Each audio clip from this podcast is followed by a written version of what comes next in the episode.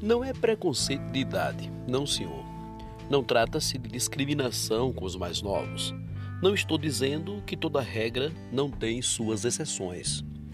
Não, o que estou falando é que determinados vícios e ambições vaidosas estão diretamente ligados ao ímpeto da ascensão jovial.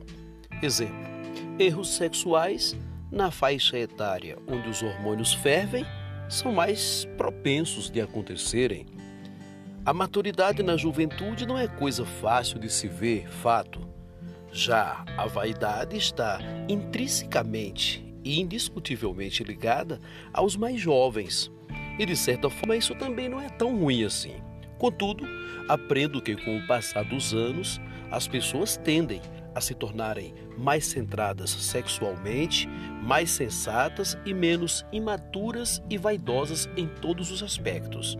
Ou seja, é inegável que, somando experiência, mais maturidade, bem como subtraindo desejos de posses e de ostentação, teremos aí a figura de uma pessoa responsável, comprometida e capaz de conduzir os destinos de um município de maneira mais satisfatória para todos.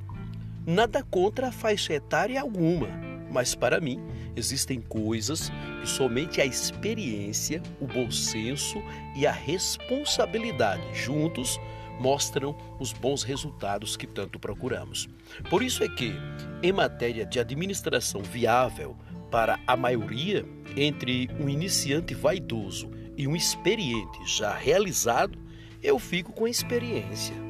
Assim como confio mais em uma simples consulta a um médico veterano do que em várias certezas de um estagiário. Se não fosse para levarmos em consideração a experiência, teríamos nascido velhos para morrer crianças. Portanto, não pense só em você no dia da eleição, pois o bem coletivo tem poder de beneficiar além das fronteiras da demasiada vaidade com a interesseira ambição. Pense nisso.